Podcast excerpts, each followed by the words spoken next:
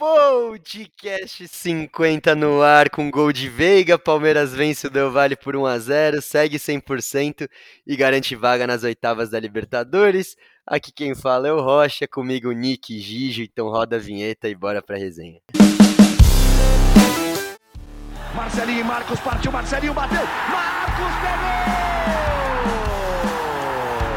Primeira para Alex, dominou, fintou, que golaço! E bateu, fintou, goleiro, e que golaço! Fala família Palmeiras, fala Mundo Palestra, um abraço desde já para você que está nos ouvindo e nos acompanhando 100%, o grupo difícil que virou fácil. Gigi, como que você tá, meu querido? É isso aí, Palmeiras mantém 100%, já estamos nas oitavas, quem diria, hein? Era aquele grupão difícil tal. É, me empolguei um pouco aqui, esqueci de dar uma boa tarde, boa noite, bom dia para o nosso ouvinte, nosso queridíssimo ouvinte que mantém a gente aqui, que é a nossa alegria, né, Pedro? E um abraço para o Nick também, e para você também, apresentador, claro. É, é uma alegria total. Hoje aconteceu uma coisa bacana, né? Que o Pedrinho foi lá entregar a regata do Mundo Palestra para o Gustavo, né? Que acabou sendo um momento bem interessante aí, bem emocionante para o Mundo Palestra. Então, antes de mais nada, um abraço para o Gustavo, que é esse nosso fã aí, e também para todos os nossos fãs aí que entram em contato com a gente, que manda mensagem, que ouve o podcast. É por vocês que a gente faz isso aqui. Sim. Gustavo, cara, 58 anos, foi bem da hora mesmo encontrar ele lá no metrô entregar a regata. E assim como ele, você ainda também pode adquirir as regatas do Mundo Palestra. Ainda temos algumas unidades menos da camiseta da regata verde e outras da branca. Então entre em contato com a gente, não perde essa oportunidade e venha com o Mundo Palestra. Nick, classificados com antecedência na Libertadores, classificados no Paulista, atual campeão da Liberta, Copa do Brasil, Paulista, usando a base, rodando bem o elenco. O que aconteceu? Falaram que era vexame? Boa noite, irmão. Boa noite, Didi. Boa noite, Pedrinho. Bom, com toda com essa surra de informações que você me deu, a única coisa que eu posso falar é que o Palmeiras é o quinto maior time do mundo. Ele só tá atrás do Barcelona, do Real Madrid, do Bayern de Munique e do Manchester United. O, é o Palmeiras alcançou. É, e é, o Manchester é discutível ainda, mas assim, tudo bem, vai. O Palmeiras virou o quinto maior time do mundo. Então, como quinto maior time do mundo, ele se classificou para as oitavas de forma com duas rodadas de antecedência. E digo mais, ele pode ser o primeiro colocado, já garantido, dependendo do resultado do Universitário contra o Defensa e Justiça. Se o Universitário ganhar ou empatar, o Palmeiras já é primeiro colocado com duas rodadas de antecedência. Então é, é um fato histórico assim para a Libertadores, fato histórico para o Palmeiras que vem jogando a competição numa sequência absurda. Isso é bom porque dá casca. É, e para ganhar tem que jogar, né? Rumo ao tri.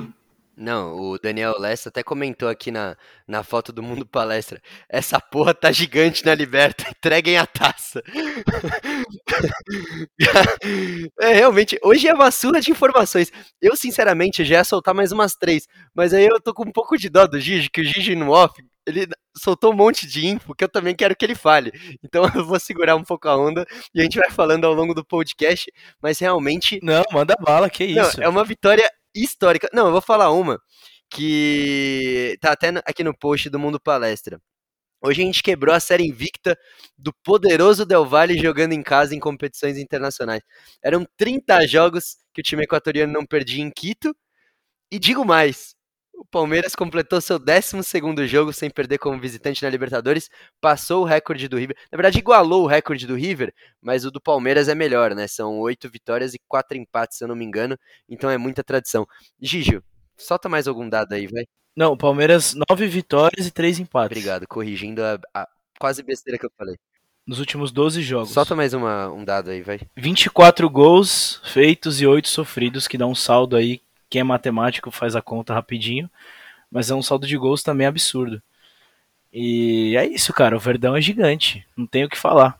Muito, muitos, é, muitas pessoas da imprensa é, não, não colocaram o Palmeiras é, como favorito aí em Paulista, em Libertadores tal, que o Palmeiras ia ser eliminado, que era vexame, que não sei o que. Só que eles se esqueceram que o Palmeiras é o time que mais joga hoje no mundo, ao lado do Manchester City. Então hoje os times que mais jogaram no mundo é o Manchester City e o Palmeiras, iguala, igualados. Acho que o Palmeiras vai até jogar mais por conta do Campeonato Paulista. Então o Palmeiras é o time que mais joga no mundo hoje. Inclusive o Palmeiras é maior que o Manchester City também, só para deixar claro. Muito maior. Exato. Não é que é mais, muito maior. Inclusive, parabéns para nosso pra nossa criada academia Gabriel Jesus, que ganhou seu terceiro título inglês, três Premier League na, na conta do menino, mais de 77 gols, se eu não me engano. Oh, cara, orgulho desse moleque que se se tudo der certo ainda, vem encerrar a carreira aqui com a gente. Mas o que eu tava falando, o Palmeiras tá jogando muito, cara. E não, é, não muito de qualidade de bola, que também a gente pode conversar sobre isso, mas muito de quantidade. Então acho que a imprensa aí vacilou. Nós, que a gente tem o papel de mídia independente, tem que levantar isso em consideração. A gente tem que bater nessa tecla. O Palmeiras é o clube que mais joga hoje no mundo e o Palmeiras é, se classificou para tudo, é o campeão de tudo. E, e se Deus quiser, vai continuar assim. Não, e eu tava olhando aqui, agora depois daquela derrota safada, né, aquela derrota ordinária para Inter de Limeira em casa, o Palmeiras emplacou cinco vitórias seguidas. Então, é, calma, né? Bom, eu tô até curioso, a gente tá gravando o podcast logo depois do jogo, né? Como é de praxe, mas eu tô até curioso para saber como que a imprensa vai lidar com essa essa, essa dupla vitória, né, contra o poderoso Del Valle, né? 5 a 0 em casa, 1 a 0 fora, quebrando o tabu deles, onde muitos brasileiros sofreram, né? Nosso, nosso amiguinho lá, o Mengo, tomou de 5, o Grêmio foi eliminado. Enfim, é, será que agora o Del Valle não é tudo aquilo? É, até curioso para saber qual que, ser, qual que vai ser a manchete que eles vão tratar. Mas é isso, cara. Palmeiras gigantesco na Libertadores. Eu tava olhando aqui a, as estatísticas. até fiquei um pouco surpreso, porque o Del Valle deu 21 chutes no gol, o Palmeiras deu 5, foram 72% de posse de bola contra 28. Mas, dos 21 chutes que o Del Valle deu ao gol, só 3 foram em direção ao gol. Um deles, uma baita defesa do Everton ali no final do jogo. E dos 5 que o Palmeiras deu, 3 foram em direção ao gol. Foi cirúrgico, né? Com aquele pênalti que o Veiga converteu de forma brilhante. Mas vocês não tiveram impressão, antes do jogo, agora falando sério, eu, ach, eu, eu tinha uma outra percepção do que seria. Eu achei que seria um jogo até um pouco mais aberto, com o Del Valle impondo ritmo, intensidade, velocidade. O Palmeiras, obviamente, um pouco mais é, fechado, não, dá, não dava para se expor tanto ainda mais porque tem altitude, mas esperava também que o Palmeiras fosse sair um pouquinho mais. Só que não, cara, para mim o Palmeiras levou, parece até que em alguns momentos era um ritmo de treino fechadinho, o Del Valle não conseguia é, levar perigo. Palmeiras, quando saía, levava mais perigo que o Del Valle. Então acho que assim, a estratégia que o Abel adotou foi, é, foi perfeita. Fala aí, Nick, o que, que, você achou aí do, do jogo? Então, mano, é, eu achei o, prime o primeiro jogo o, que o Del jogou melhor. Tipo, tomou de, É bizarro falar isso, né? Mas enfim. O Del tomou de 5 a 0 mas jogou melhor. Tipo, jogou jogou, ou pelo menos começou o jogo como a gente esperava que eles começassem e, e, chutaram umas bolas no gol, o Everton fez boas defesas, e hoje foi um jogo estudado, né, tipo, um jogo mais parado, mais lento, enfim, ninguém querendo se expor muito, ninguém querendo atacar muito, eu confesso que quando você vai, você olha a tabela da Libertadores antes dela começar, você vai montar o Excel lá, né, dos jogos que você pode perder ou que você empata, era um jogo aceitável perder pro Del Valle hoje. É, eu não estava nem esperando assim que o Palmeiras fosse ganhar, de verdade mesmo. É, um, quando eu vi que eu tava meio que encaminhando ali pro 0x0, eu falei, porra, tá ótimo, lindo, 0x0 contra o Del Valle, mantém invicto, mas, mas aí o Veiguinha, né, não tem jeito, é impecável bater no pênalti.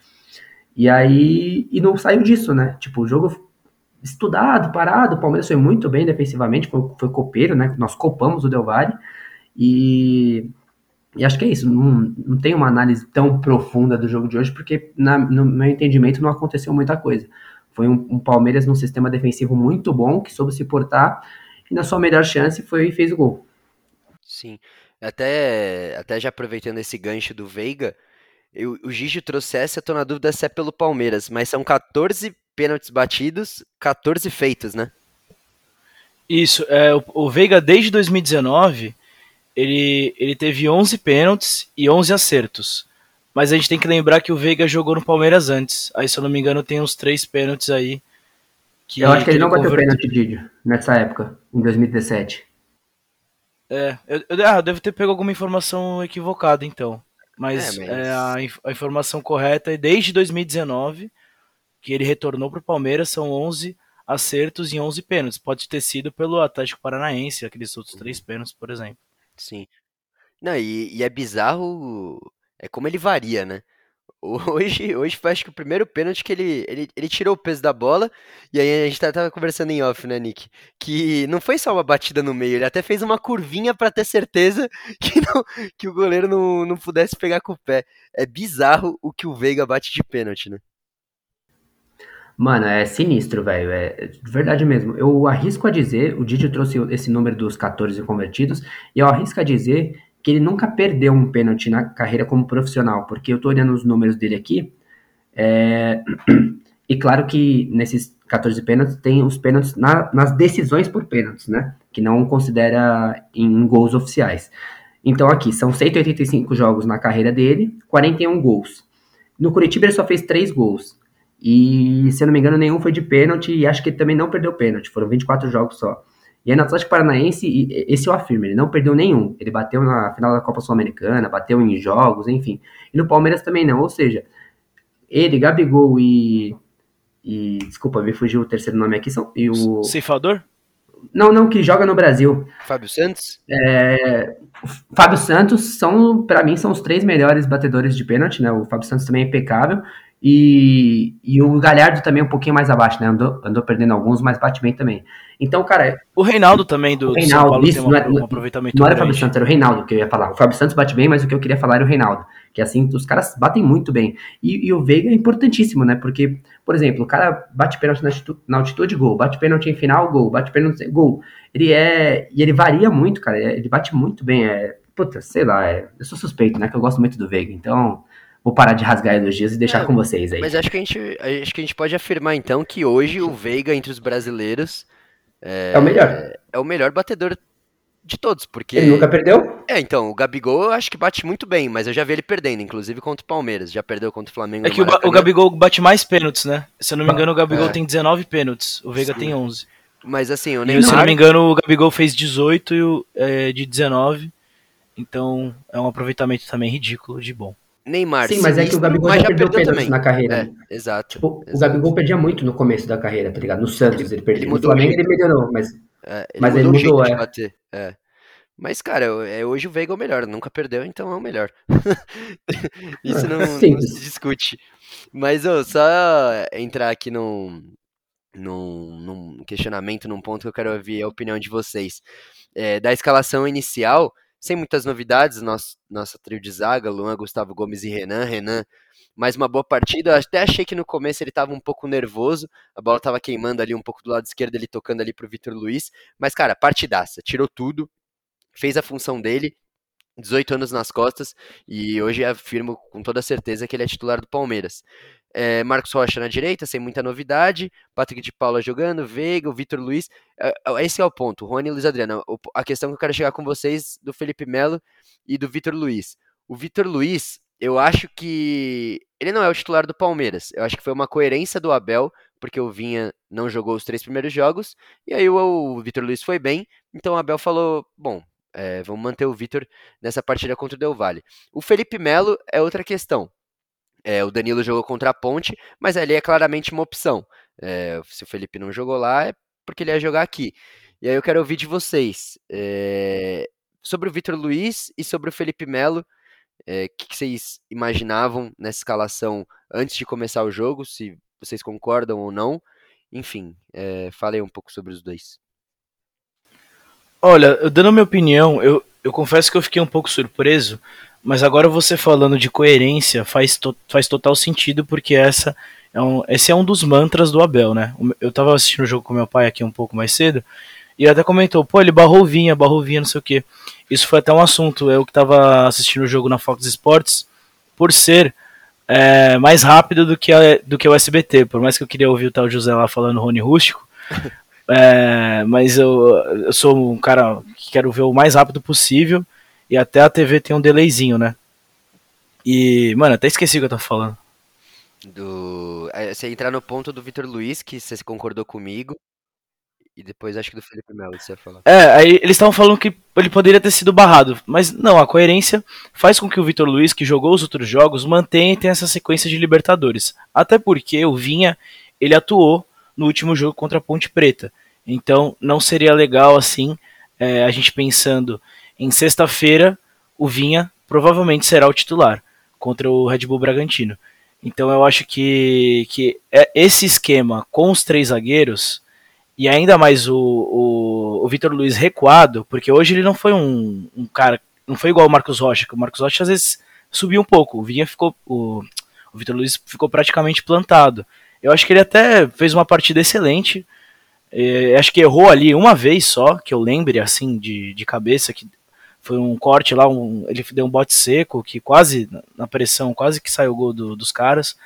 Mas eu acho que foi uma partida bem sólida, assim. Eu gostei do, do jogo dele. E, e você falando da palavra coerência, já me deu uma luz aqui, faz total sentido ele ter entrado com ele, não com Vinha, que acho que é diferente de você barrar um jogador por deficiência técnica ou tática. Acho que foi mais por é, seguir um pensamento, que é o que o Abel vem fazendo aí com, com, esse, com essa maratona de jogos aí do Palmeiras. Sim, e do Felipe? O Felipe Melo também, cara. O Felipe Melo, eu acho que a gente sempre conversa disso aqui nesses sobre a escalação do Felipe Melo, porque ele, ele sempre é um jogador que ele dá aquele negócio a mais, né? Ele, ele, nesses jogos ele costuma crescer. Não é ideal, porque ele não tem mais o vigor físico de antigamente. Lógico que você quer ver o Danilo entrar. Hoje aconteceu dele jogar o jogo até o final, mesmo tomando o cartão amarelo no primeiro tempo, que eu achei equivocado o juiz ter dado aquele cartão logo de cara. É, que ele se mostrou com, é, que, que, ele não vai, que ele tinha aquela falta de critério, sendo que aconteceu a mesma coisa no segundo tempo, que se ele fosse criterioso, rigoroso, cato só 4, ele expulsaria o Felipe Melo, porque seriam dois cartões amarelos em situações semelhantes. Mas eu acho que no, no começo ele estava distribuindo cartão amarelo totalmente desnecessário, e poderia ter prejudicado a partida do Felipe. Não, não aconteceu isso, cabeça no lugar, Felipe Melo, para mim jogou muito bem hoje também. É, acredito que isso entra também na coerência do Abel de poupar os jogadores agora, que a gente pode falar daqui a pouquinho, para o nosso foco agora que vira o, o Campeonato Paulista. Ainda mais se confirmar a nossa primeira colocação amanhã. Sim. É, Nick, até já passando para você, porque hoje eu fiz uma, uma live antes do, do jogo. Um abraço aí pro Fê do Tática Didática. E ele levantou muita ideia de que ele achava que era uma estratégia do Abel colocar o Felipe, porque jogando na altitude o Palmeiras precisava correr certo. Não adianta, não adianta é, enfim, é mais ou menos nessa ideia levando conta da, eh, em conta a experiência, né, do Felipe. Só que eu não concordava muito porque eu achava que o modelo de jogo do Del Valle não se encaixava pro jogo do Felipe. Que eu acho que realmente, mesmo precisando correr certo, precisaria correr muito. Mas foi o que o juiz falou, o Felipe acabou indo muito bem, mesmo ainda achando que talvez o Danilo fosse uma, uma melhor opção. Fala aí o que você acha do Vitor Luiz atuando no lado esquerdo e, e dessa presença do Felipe e não do Danilo. Tá, vou começar então pelo Felipe para não perder o fio da meada. É, cara, acho que ele colocou o Felipe porque, teoricamente, ele é, ele é o mais defensivo, né, do, entre Patrick, Danilo e, e Felipe Melo e Gabriel Menino, ele é o mais defensivo de todos. É, então acho que acho que ele colocou pensando em se defender mais, como ele fez, em não se expor tanto. Acho que por isso que ele começou com o Felipe Melo e não com o Danilo. E acho que a, o que pesou para mim é que eu acho que eu achei que o Felipe não ia conseguir aguentar tanto tempo por conta da, da altitude, né? Ele é um jogador mais velho, imaginei que ele pudesse cansar mais, mas realmente não. Tanto que o Palmeiras, como o Palmeiras não se expôs tanto, não, não ficou correndo igual um imbecil atrás da bola, exceto o, o Rony, mas no bom sentido, porque, tipo, acabaram com a vida dele hoje, né? Os caras lançaram, se vira, Rony. Não dá também, né? Ele lutou Aí, muito, né? Pelo amor de Deus, os caras queriam matar ele hoje. Mas enfim, aí acho que fez sentido sim, e ele foi bem, né? A gente que é muito crítico do Felipe Melo, e você, Rocha, é, hoje ele foi bem, não tem nem o que falar. Só quase assustou a gente naquela falta que a bola pega na mão dele, né? Na entrada da área. Falei, meu Deus do céu, só faltava entrar. E aí, mas de resto acho que é aceitável. E o Vitor Luiz, mano, eu acho que é o seguinte, tipo, o que, por que, que o Vitor Luiz tá jogando na Libertadores? Porque o Vinha tava suspenso. O Vinha tomou três jogos de suspensão no jogo do, do Defensa. Então o Abel foi e colocou o Vinha, o Vinha para jogar o Campeonato Paulista e o Vitor para jogar na, na Libertadores. E aí acredito que acredito e faz sentido. O Vitor Luiz começou a dar conta do recado na Libertadores e o Abel falou: vou manter esse cara aqui, ele tá indo bem, não tá comprometendo, e vou deixar o Vinha jogando o Campeonato Paulista. Meio que o, o Vitor Luiz ganhou a posição do, do Vinha. Tipo, não que o Vinha foi barrado, o Vitor Luiz, nos treinamentos ali, o Abel entendeu que para Libertadores faria mais sentido ele.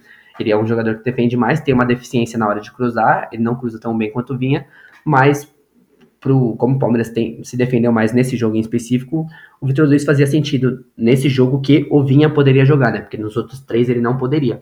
Então acho que até o Vinha recuperar a posição, ele vai ficar jogando na Libertadores e o, ele, o Vinha vai ficar jogando no Campeonato Paulista até onde o Palmeiras for, e o Vitor Luiz vai ficar jogando na Libertadores até onde o Palmeiras for. Vai ser uma questão de treinamento aí para o Vinha recuperar a posição. Eu acho que, tipo assim, a fusão, a fusão dos dois laterais seria perfeita. Se o Vinha defendesse tão bem quanto o Vitor Luiz e o Vitor Luiz atacasse tão bem quanto o Vinha, a gente teria um, um exímio lateral. é. Lateral nível seleção. Mas o. Celeste. Mas o. Cara, o Abel também acho que ele deve ser supersticioso, né? Porque ele foi informado que o Vitor Luiz tem 100% de aproveitamento com jogando a Libertadores no Palmeiras. É impressionante, velho. Acho que já são 11 jogos e 11 vitórias que ele, que ele atuou pelo Palmeiras na Libertadores e ganhou. É... Eu não sabia disso. É bizarro. É e bizarro. Ele, ele vai e volta umas 80 vezes do Palmeiras, né? O contrato dele é meio que vitalício. Ele vai emprestado pro Botafogo três anos, volta. Sim. E vai jogando e vai se encaixando e ele sempre vai bem, né? É, e assim, a gente pode. Ele realmente é, é um, um jogador limitado. A gente não fala, não, Vitor Luiz é um puta lateral esquerdo. Não, ele é limitado. Mas é legal ver ele jogando, porque a gente sabe como ele é palmeirense, como ele gosta de estar no Palmeiras. E é um cara que não tira o pé, o cara que tem raça, se entrega e chuta bem de, de fora da área. E é, é difícil, assim, você ver uma falha, assim, gritante dele, né? É um jogador que, apesar de ser limitado, é muito regular. É sempre aquele nota 6, né? E aí, hora ou outra, ele acaba se destacando com um chute de fora, enfim, uma assistência. Eu acho que é legal, sim, de, de ter o Vitão no, no grupo. Mas agora, outro jogador que eu queria levantar com vocês, que o que eu já critiquei ele, eu acho que ele já ganhou uns cinco prêmios aqui do, do Momento Corneta, mas é brincadeira o que esse cara ultimamente está crescendo em jogo grande. Gijo, Marcos Rocha. Sabia. Eu já sabia que você ia falar. Não, é que quando eu falei, acho que ele já ganhou cinco prêmios do Corneta. Não, é bizarro. Hoje eu achei que ele também fez uma partida impecável e ó que ele teve um, um adversário difícil ali pelo, pelo lado direito, que agora me fugiu o nome, mas é um, um ponta lá que é bem agudo do, do Del Valle e mais uma vez cara, sem sustos ali pelo lado direito. Né? Cara, o Marcos Rocha tá se superando. É igual a gente falou no último podcast. Quando ele não quer ah, no podcast não. Você, é, inclusive foi a live do Tática Didática. Não, é, do, inclusive da, um rede contínua, pro... da rede contínua. Da rede contínua, é. desculpa. Da rede contínua. Qual que é o nome do menino mesmo, Pedro? Caio. Eu, eu sempre... Caio Meneghello. Cara, um abraço pro Caio Meneghello. A live foi muito boa. Eu que acompanhei com, com o Pedro. E vocês, é, vocês dois estavam conversando, né? Eu tava lá só mandando os pitacos, né? E isso, esse foi um dos assuntos que vocês falaram. Eu até falei, não, não foi podcast, foi a live dos meninos ontem. Inclusive, vocês estavam falando que quando o Marcos Rocha não quer dar um. Ele não acha que ele é o Felipe Lan, né? Da, da lateral direita ali. Ele, ele joga muito bem. E, e o que faz ele dar aquelas viradas, as, as estratosféricas lá, tentar fazer uma coisa que, que ele não sabe fazer tecnicamente, é a confiança que ele adquire, inclusive nesses jogos. Então, quando ele resolve fazer o básico, a gente vê a partida gigantesca que ele fez hoje único erro, assim, para mim, dele hoje foi uma jogada ofensiva já no segundo tempo, que, que ao invés dele, de ele tocar pro Rony rapidamente, é. que, ele, que ele tava chegando, ele tentou um cruzamento. Eu não lembro se era pro Luiz Adriano ou se era pro, pro volante. segundo pau, né? Acho que ele tentou no segundo, no segundo pau. pau. Eu acho que ali ele, ele poderia ter tirado o 10. Se ele toca no Rony e o Rony chuta de primeira ali, inevitavelmente eu acho que seria gol. Enfim, não vamos cobrar o cara por uma função que não é dele, é, que seria de, de, ser um assistente, né? Mas eu acho que, que ele jogou muito bem sim. Só faltou tirar o 10 ali no finalzinho. É. Nick, você já superou a, as críticas do Marcos Rocha? Mano, então, o Marcos Rocha, cara, é engraçado porque ele é um cara que eu sempre gostei, né, no Atlético Mineiro. E eu falava, porra, puta lateral do Palmeiras vai ser bom e tal. Aí ele vem, faz um 2018 uh, meio razoável, né? 2019 e 20, meu Deus do céu, terrível. E aí é o que você falou, velho. Ele, 2020, na verdade, ele melhorou na reta final, né? Nas finais contra o Grêmio, ele foi grandão, mano. Grandão. E eu tô percebendo uma parada nele, que ele tá com tempo de bola para antecipar a jogada, que tá, tá muito bom isso. Não sei até quando vai durar, né? Tomara que bastante. Tomara que em jogos importantes. Mas assim, ele tá tendo uma leitura de antecipar os caras, mano, muito boa, velho. Tipo, coisa que, que ele faz, que ele sabe fazer, mas que ele tem preguiça. Quando ele não quer, é foda, mano.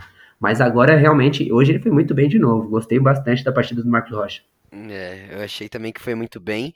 E também fazendo um crédito pro que a gente, enfim, não vai dar para falar de um por um, mas do Patrick de Paula, que também, como cresceu, né, no esquema com três zagueiros.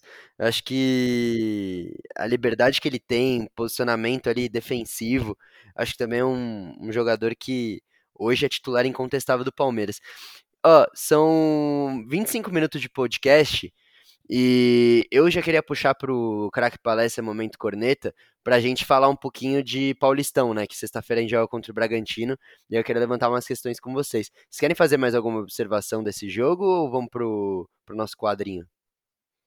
Ó, oh, eu, tenho, eu tenho algumas observações sobre o nosso queridíssimo Rony. Manda bala. É, o Rony que ontem, né, durante o jogo, que agora a gente já tá gravando à meia-noite e meia, ontem foi aniversário do Rony, dia 11, então é, até parabéns aí pro Rony, artilheiro, cara, rei da América aí. É, no passado o Palmeiras levou, levou a taça, mas o Rony acabou não levando esse prêmio individual.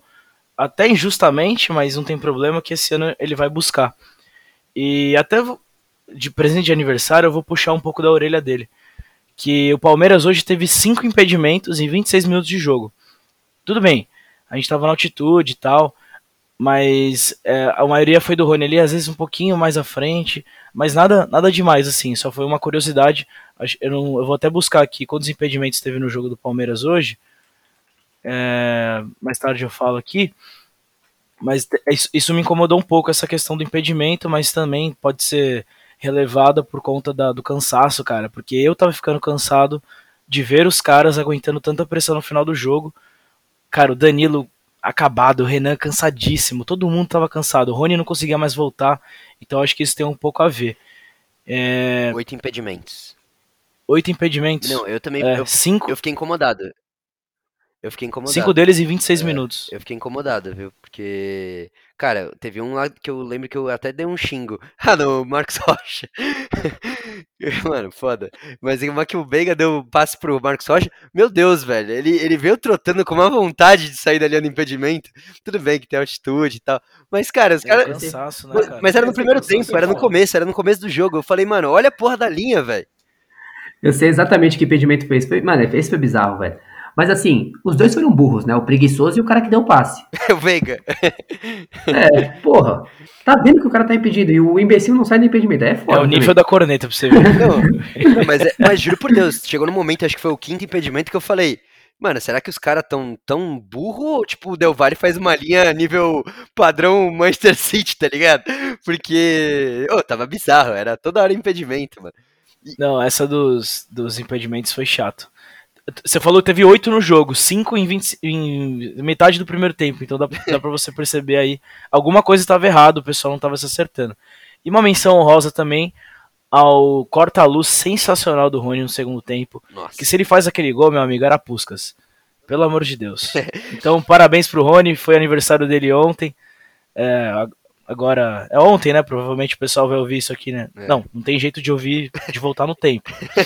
Mas o pessoal que tá ouvindo, é, para dar essa energia pro Rony aí, pra ele continuar fazendo gols, lances, bizarrices aí que, que a gente quer que ele faça para sempre. Né, e esse lance do corta-luz mostra muito a confiança que ele tá, né? Porque, cara, ele, em alguns momentos do jogo ele tava jogando sozinho ali, era a bica pra frente e ele se virava e com a entrega de sempre dele, dando raça, lutando por bola, ganhando bola. Nesse ele deu corta-luz, cara, ele deu uma, uma puta passada e ele deu uma bala de esquerda que eu não via esse isso no Rony há uns tempos atrás, né? Ele nunca chutava de esquerda. Dessa vez ele deu sem pensar e puta, cara, que pena. Seria realmente um, um golaço dele. Mas é isso. La Máquina. La Máquina. É, oh, eu, hoje, eu, oh, quando eu fui apresentar o Nick, eu, oh, fiquei pensando o tempo inteiro no podcast. Eu vou falar La Máquina, eu vou falar La Máquina. E eu esqueci. Esqueci. Mas agora, Nick, La Máquina pra você, craque palestra, momento corneta. O imparável.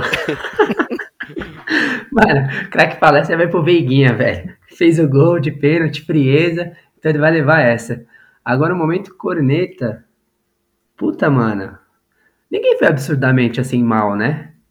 Tipo, para merecer o momento corneta. Não é. sei. Uh, puta. Caralho. Não vou ficar em cima do muro, não. Vou falar alguém. Boa. Eu ia falar o Luiz Adriano, mas ele sofreu o pênalti. É, eu também eu tava pensando nisso. Caralho. É. Ah, mano. Já. Não, já sei, vai ser clássico. Vai ser, vai ser pro Mike, então. De graça, assim. Tipo, por força do, do, do, hábito. Semana passada eu dei pra você. É verdade. É, Escapei dessa. Então o Gigi, o Gigi vai dar o momento corneta pro Fred, né? Gutila. não carregou a bateria, o Fredão. É, não, carregou a bateria. Mas. Alô, Fredão! Vai, Gigi. Vai, Gigi. Manda bala. Cara, não tem como, eu vou ter que concordar com o Nick no Crack Palestra, Rafael Veiga. Inclusive, a gente não falou disso, né? Mas agora, com esse espaço, ele começou a jogada do pênalti. Ele aqui na direita, ele fez um fiche que vai mais volta ali, carregou, tocou pro Patrick de Paula. Ele deu um drible no meio de campo, jogada morta. Patrick de Paula, PK achou Luiz Adriano, Luiz Adriano sofreu pênalti. Mano, ótimo. Jogadaça. Ele foi lá e fez o gol. É, momento corneta, eu até pensei em, em uh, é, presentear novamente o Marcos Rocha, mas acho que seria injusto com o momento dele de. É, cara, de, de superação também. E o Rony também, pô, por que, que eu vou dar pro Rony depois daquele puta corta-luz? Então acho que o meu momento corneta hoje vai pro Abel, por não ter mexido antes no, no time. Eu acho que ele meio que jogou o time na fogueira ali poderia ter antecipado a entrada do, do Gustavo Scarpa, por exemplo. É, então meu, meu muito 40 vai para ele, mas sim, nada de. Não tô. Quero, mano, quero que o Abel faça 100 anos de Palmeiras, mas é só por, porque os jogadores hoje corresponderam. Então, como é o técnico, vai ele. Boa. É, mano, meu craque palestra, eu vou dar pro Rony, só pra. Você citou do aniversário dele, enfim, o cara é nosso xodó aqui no Mundo Palestra. E, e pensando bem, é, é, hoje, hoje era difícil o Rony, porque o que ele lutou sozinho lá na frente, é, da hora que o Abel tirou o Luiz Adriano para pôr o Danilo Barbosa, o Rony ficou literalmente sozinho contra dois, três. Teve um lance até engraçado que ele deu uma arrancada e chegaram sete do Del Valle e ele perdeu a bola, obviamente. Que ele até deu uma, até uma desistida, assim, porque não é fácil. Na altitude, você lutar contra é, um monte de, de nego lá atrás é, é difícil. Então, cara, meu craque palestra vai pro Rony. E meu momento corneta é, realmente também não, não tenho para quem dá. Eu acho que eu vou dar uma mini cornetada ali no. Deixa eu ver. Acho que no Danilo Barbosa. Eu não, não achei que ele entrou muito bem, mas também o Abel não colocou ele na função dele, né? Enfim, hoje a gente já viu o Danilo Barbosa jogando de zagueiro, volante e, e como se fosse um meia. Mas Até atacante é, ali no finalzinho do é, jogo. É, exato. Mas eu vou dar para ele ali porque acho que entrou um pouco perdido, mas não exatamente por culpa dele, também pelo como o Abel colocou, mas enfim, é, tá dado. Crack palestra, momento corneta. Pegando aí mais um pouco do podcast, vamos de Campeonato Paulista, vamos de quartas de final. Para quem duvidou que o Palmeiras ia passar, passou. E agora deixa eu chegar. Tudo que aconteceu na fase de grupos não vale mais nada. Agora é Bragantino e Palmeiras, sexta-feira, 7h15, no estádio do Braga. Jogo único. E, e aí eu quero saber de vocês, né? Eu já, já, já puxando duas questões. Agora que o Palmeiras. É, acho que é unânime entre a gente que na sexta dificilmente ele colocaria o time titular. Acho que colocaria os reservas mesmo. Não sei se ele vai colocar algum garoto, mas seria o time reserva mais ou menos bem parecido que entrou contra a Ponte. E passando do Bragantino, se acontecer domingo, vocês imaginam um, um time titular e aí na Libertadores jogando com o time reserva? Ou você acha que o Abel vai seguir a mesma linha, sempre com o time reserva? E já adiantando também, é, o Bragantino provavelmente deve com o time titular é, contra o Palmeiras. Hoje eles jogaram pela Sul-Americana contra o Emelec, e eu tô digitando aqui ao mesmo tempo, 2 a 0 Bragantino.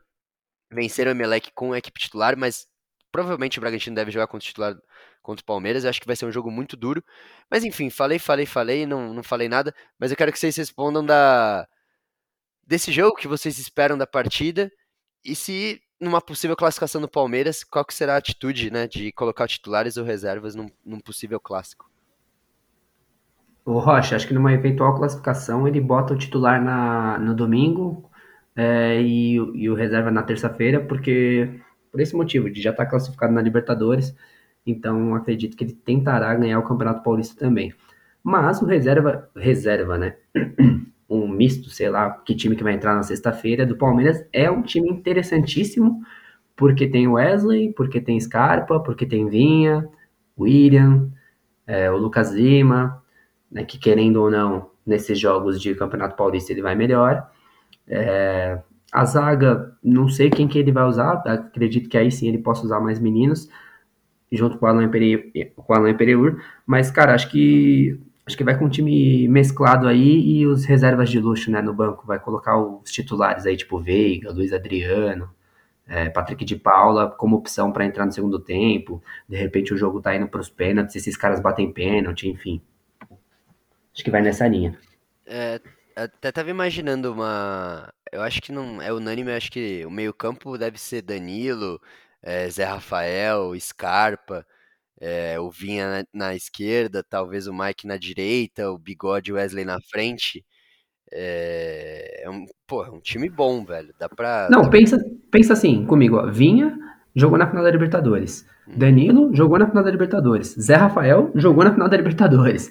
Aí o goleiro deve ser o Everton. Tipo, é, o Everton deve jogar. Que, Acho que a zaga. Tipo, os caras que jogaram na final da Liberta, mano. É, a zaga, eu não sei exatamente quem ele vai colocar. Eu imagino que pelo lado esquerdo, talvez o Vanderlan, que, que vem pegando a confiança. A gente ainda tem o Giovani, né? Que é um menino que, que participou desses últimos jogos, dessa arrancada do Palmeiras.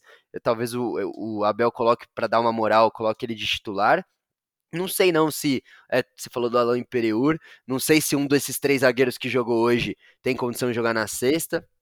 Eu não sei, mas acho que é um Palmeiras forte que pega o Bragantino, né, Gigi? Fortíssimo. É, o que a gente estava resenhando um pouco mais cedo, né? O Palmeiras, o time B do Palmeiras é melhor do que muito time A aí no Brasil inteiro, né, cara? Então acho que o Bragantino, por ter sido a melhor campanha do nosso grupo, a gente óbvio que tem que ter cuidado, mas por coerência, né? É, a gente acabou de jogar terça-feira. Sexta-feira, alguns jogadores normalmente terão condições, mas eu acho que ele já vai pensar no domingo. Se, é, no, lógico, né? Se, se caso a gente passe, é, tem que estar tá pensando, tem que pensar no domingo mesmo, porque aí se, porque já o Corinthians já está classificado.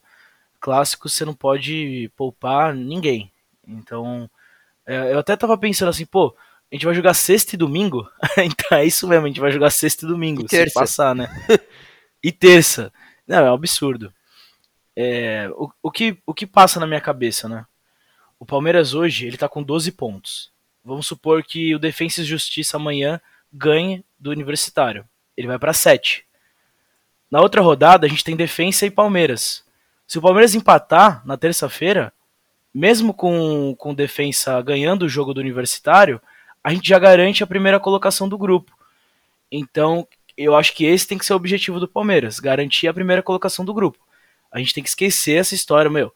A gente já tem três temporadas seguidas tendo a melhor campanha. Acho que o Palmeiras não tem que se prejudicar é, fisicamente, colocar os, os titulares, porque é a Libertadores, para garantir um, um troféu, entre aspas, que não vale nada, né? Porque se é a melhor colocação não significa nada. Porque exatamente que agora é tudo sorteio. Mas eu acho que o Palmeiras precisa sim garantir a primeira colocação do grupo. Porque aí você não dá margem para pegar um adversário teoricamente mais difícil na, nas oitavas de final do que realmente seria. Por exemplo, a gente, se a gente ficar em segundo, a gente pode pegar São Paulo, Flamengo, é, River Plate, mesmo ficando em primeiro, a gente pode pegar os mesmos, os mesmos times, porque tá tudo embolado. Mas eu acho que o Palmeiras, por obrigação, precisa ser o primeiro colocado desse grupo para garantir, teoricamente, uma vida mais fácil e assim é, conseguir priorizar o Campeonato Paulista, que a gente, todo mundo sabe que quem, quem é o atual campeão e o atual campeão vai defender esse título com unhas e dentes até o final. É, e, e vamos combinar, né? Nesses dois jogos restantes na Libertadores em casa contra o Defensa e principalmente contra o Universitário, um possível time reserva, acho que dá conta do recado também, né? Então, contra o, def contra o Defensa, o Palmeiras, ele. Tudo depende do resultado de amanhã. Porque se o Defensa ganhar do Universitário, e, e vamos supor que ele ganhe do Palmeiras, aí a gente chega na última rodada com perigo de perder a primeira colocação. Mas contra o Universitário em casa, né?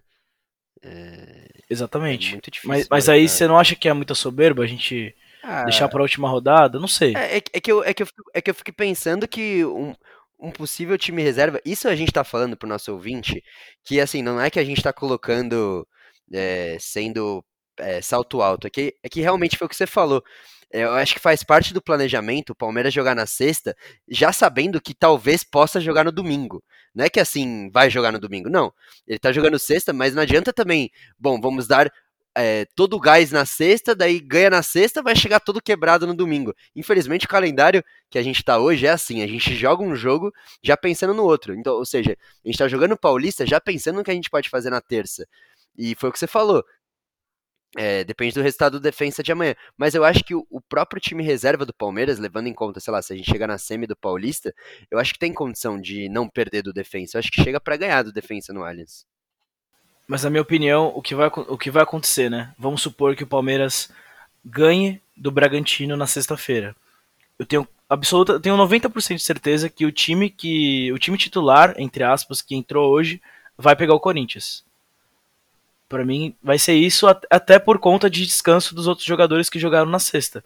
Porque cara, eu, a gente joga bola, você sabe, Pedro. Você joga segunda, terça-feira, no dia seguinte você tá morrido. Então imagina esses jogadores jogarem sexta, uma é, quartas de final de campeonato, não é qualquer coisa. E é um Bragantino que tá batendo na estaca lá, tá querendo chegar, tá querendo ser campeão paulista, tá com investimento, tem jogador bom.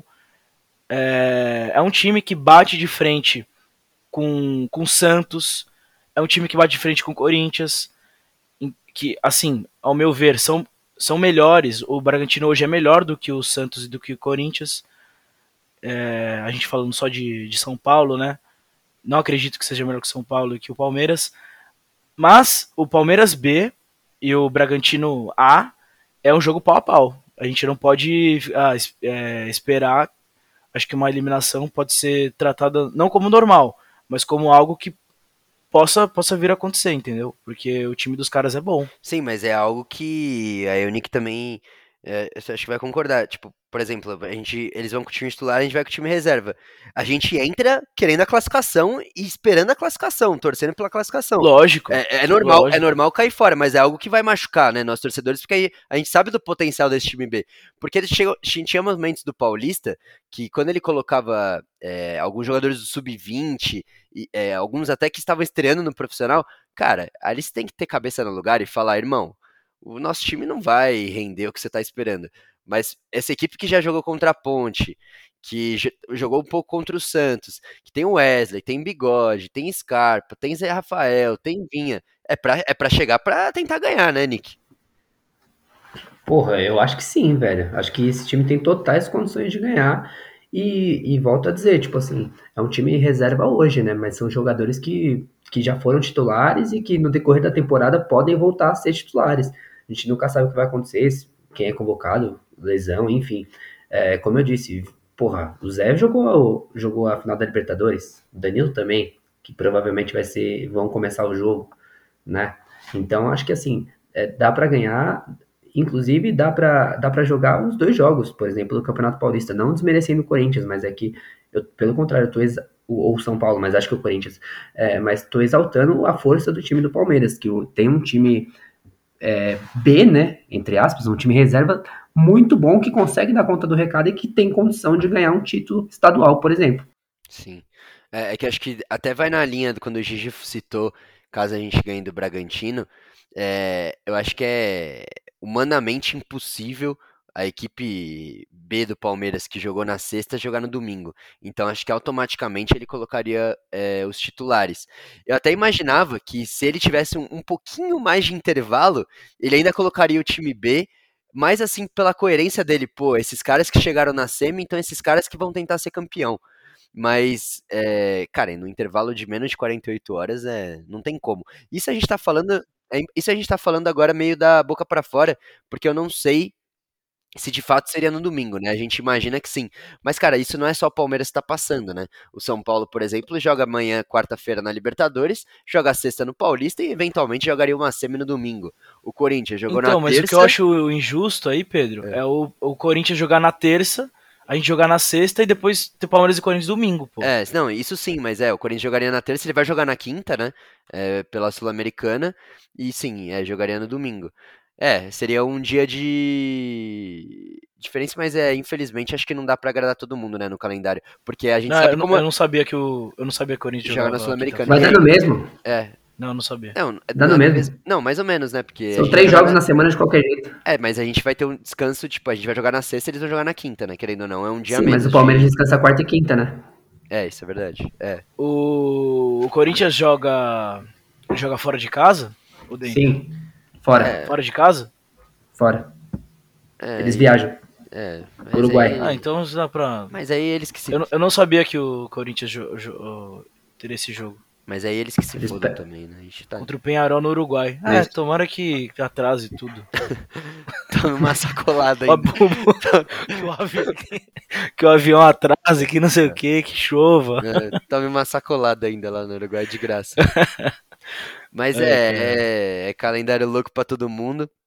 Mas vamos ver, eu tô com uma boa expectativa, cara, desse jogo aí. Bragantino e Palmeiras. Mas acho que é isso, né? Acho que falamos, falamos, falamos. Falamos de Libertadores, falamos de Paulistão. Vocês querem fazer mais algum comentário? Mano, o Internacional aí perdeu pro Deportivo Táchira hoje, né? É, vergonha. Então o grupo B do Inter tá bem equilibrado.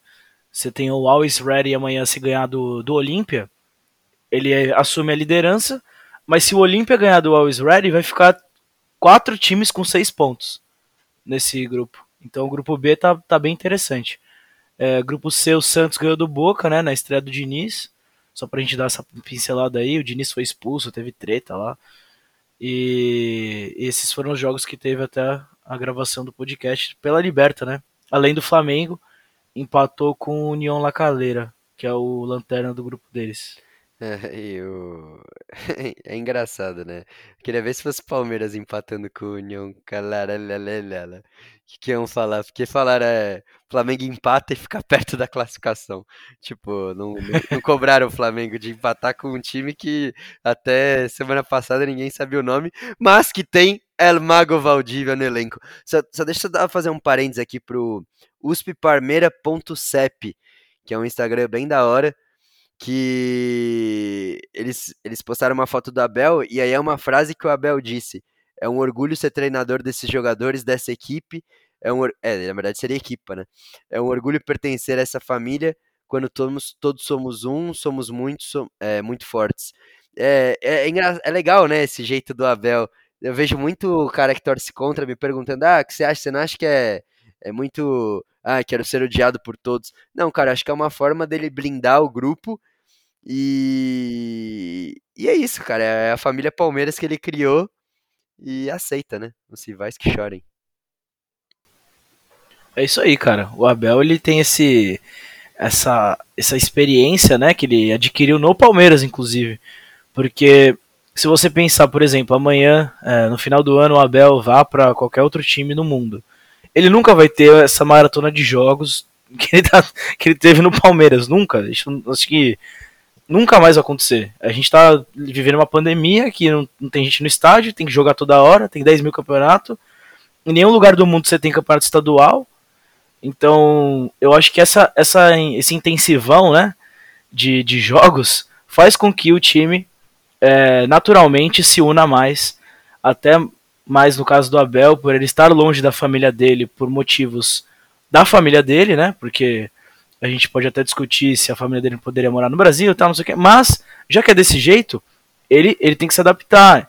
Então ele sente a falta da família dele. Então ele, ele acaba transferindo, transmitindo esse amor, essa, essa vontade das coisas darem certo é, dobrado, né? Porque a, tem a família dele aqui, que é o Palmeiras, são os torcedores, o carinho todo que, que a torcida dá para ele, tirando, lógico, os, os, infelizes, e também o carinho que, que ele vai conseguir depois lá em, em Portugal, quando ele voltar para os braços da, da família dele maravilhosa.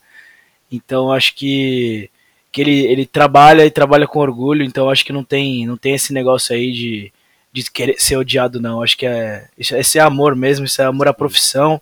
A gente vê que o cara é foda. Ele é foda mesmo. Nick, é, abração, obrigado novamente. Você quer mandar um beijo pra Rê? Pô, mano, lógico, velho. Eu já ia me esquecendo. Rê, te amo, velho. Um beijão pra você no coração. Fica com Deus, tá? É, acho, acho, acho que a gente se vê na sexta-feira. E ouve o podcast também, tá? Um abração para você, beijo no coração. Valeu, Rocha, valeu, Didi, até a próxima, mano. Tamo junto.